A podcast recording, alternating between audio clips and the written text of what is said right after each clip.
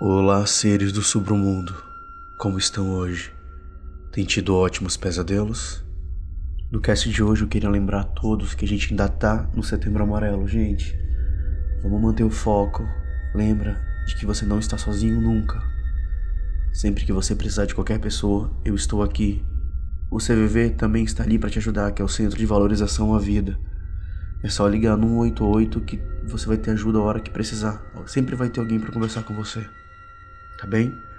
Lembrando também não esquecer de doar sangue, plaquetas, medula.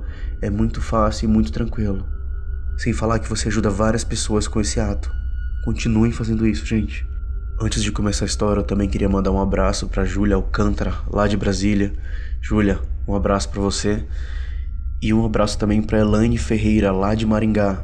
Elaine, um abraço para você também. Vamos para nossa história? Eu sou o Bruno Lima e esse é o Sobre o Mundo Terror.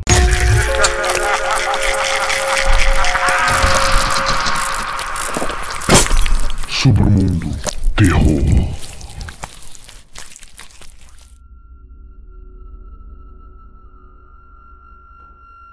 Meus pais sempre me contaram histórias sobre minha infância que, por algum motivo, eu nunca me lembrava.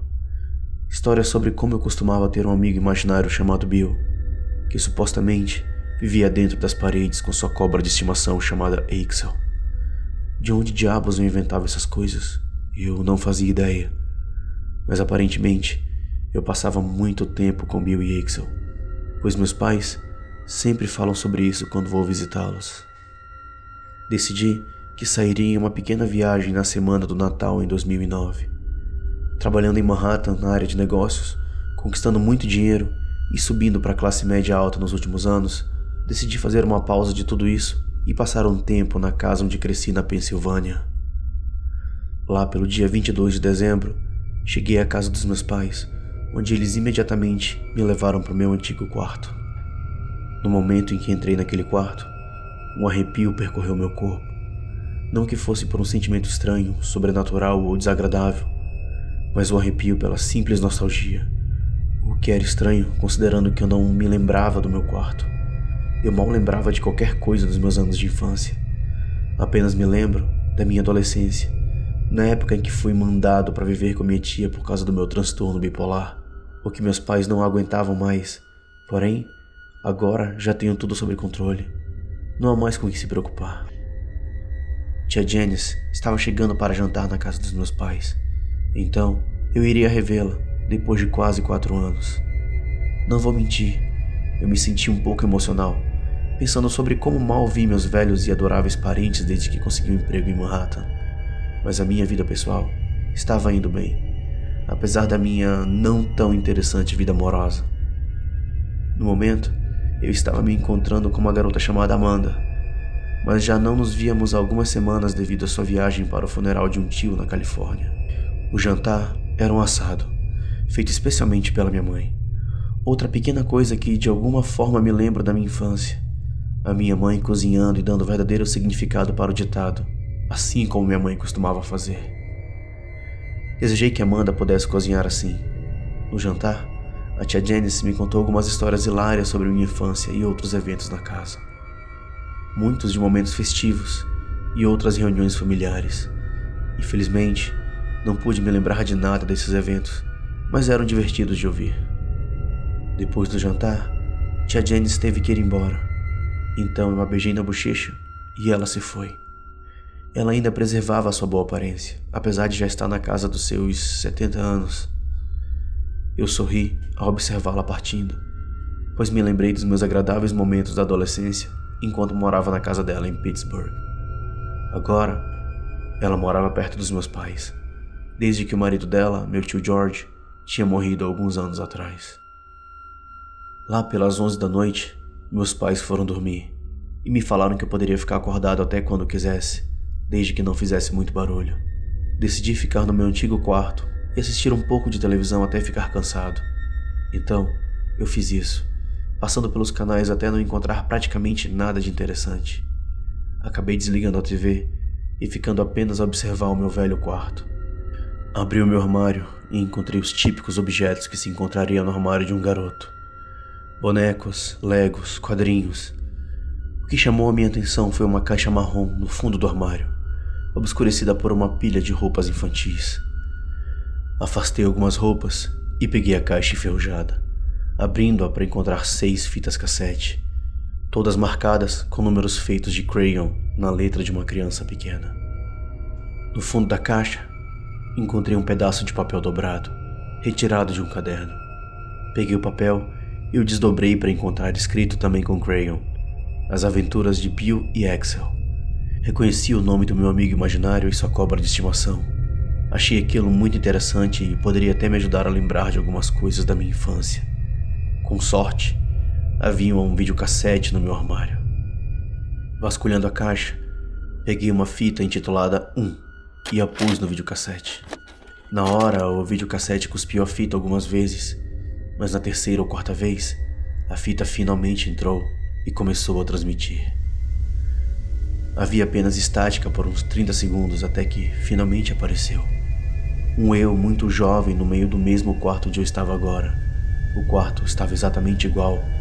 Eu estava sentado no meio do quarto com minha cabeça apoiada em minhas mãos, encarando a parede e murmurando coisas incompreensíveis. Pensei que eu estivesse brincando de esconde-esconde ou algo assim, então não havia estranhado de primeira. Depois de uns dois minutos, comecei a me preocupar, já que a minha versão mais jovem havia começado a murmurar mais alto. Porém, de maneira ainda incompreensível, quase como um idioma desconhecido. O som foi cortado completamente. A imagem começou a tremer. As cores começaram a distorcer. E eu pude ouvir um fraco sussurro vindo do vídeo. Aumentei um pouco o volume para poder distinguir melhor o sussurro, mas de repente, um chiado de fazer os ouvidos tremerem saiu do vídeo. E uma forte estática tomou conta da tela. Com um salto, corri para o videocassete e ajeitei a fita. Mas é claro que o videocassete havia mastigado ela. Destruiu completamente a fita. Vasculhei a caixa mais uma vez para pegar uma segunda fita e a encontrei convenientemente bem no topo da pilha de fitas, com um 2 escrito com crayon vermelho. Essa fita começou como a primeira. Quando finalmente surgiu a imagem, não havia som. Parecia uma continuação da primeira, mas agora o jovem e eu encarava a câmera, e a minha cabeça não estava mais apoiada em minhas mãos. Meus olhos possuíam profundos círculos negros ao seu redor, e eu parecia extremamente exausto e assustado. Os sussurros surgiam outra vez, porém mais claro e alto do que antes. Pude ouvir, para meu horror, o um nome ser dito no meio dos sussurros. Meu nome. A fita foi rapidamente ejetada do videocassete, sozinha, largando por trás um bolo de fitas magnéticas emboladas. Não vou negar que naquele momento eu já estava quase molhando as calças. Eu já sentia que aquela casa possuía algo de anormal, que aquelas paredes literalmente pudessem falar e que eu havia bloqueado as minhas lembranças de infância por alguma razão. Será que isso também teria sido a causa da minha desordem bipolar na adolescência? Peguei a caixa de fitas e corri para o meu carro, sem nem mesmo me despedir dos meus pais, que ainda estavam dormindo, e dirigi para longe daquele lugar. Eu estava cansado, mas eu tinha que sair daquela casa. Dirigi até a casa da tia Janice e contei tudo para ela, mostrando a caixa de fitas. Seu rosto sorridente logo se tornou pálido, parecendo quase assustado e nervoso. Ela me pediu que sentasse e relaxasse. Ela se sentou ao meu lado segurou minha mão e me contou a verdade por trás de tudo. As fitas eram de um teste psiquiátrico. As minhas atitudes eram estranhas e era tudo devido a uma possessão demoníaca. Isso tudo aconteceu quando eu ainda era criança. Um exorcismo foi feito e quase resultou em minha morte. Quando o demônio deixou meu corpo, acabei sofrendo amnésia e foi por este motivo que fui mandado para morar com a tia Janice. Acabei retornando para Manhattan e no outono seguinte me casei com Amanda. Não convidei e nem contei para nenhum membro da minha família sobre o casamento. Eu não vejo meus pais ou a tia Janice desde aquela noite de 2 de dezembro de 2009. Ainda tenho algumas fitas comigo, mas continuo muito assustado para assisti-las. Tudo que eu sei é que o demônio continua espreitando pelas paredes daquela casa e eu nunca vou pisar lá de novo. Gostaram da história Seres do Sobremundo? Não se esqueçam de seguir o podcast no Spotify, no Google Podcasts, no Apple Podcasts, no YouTube também.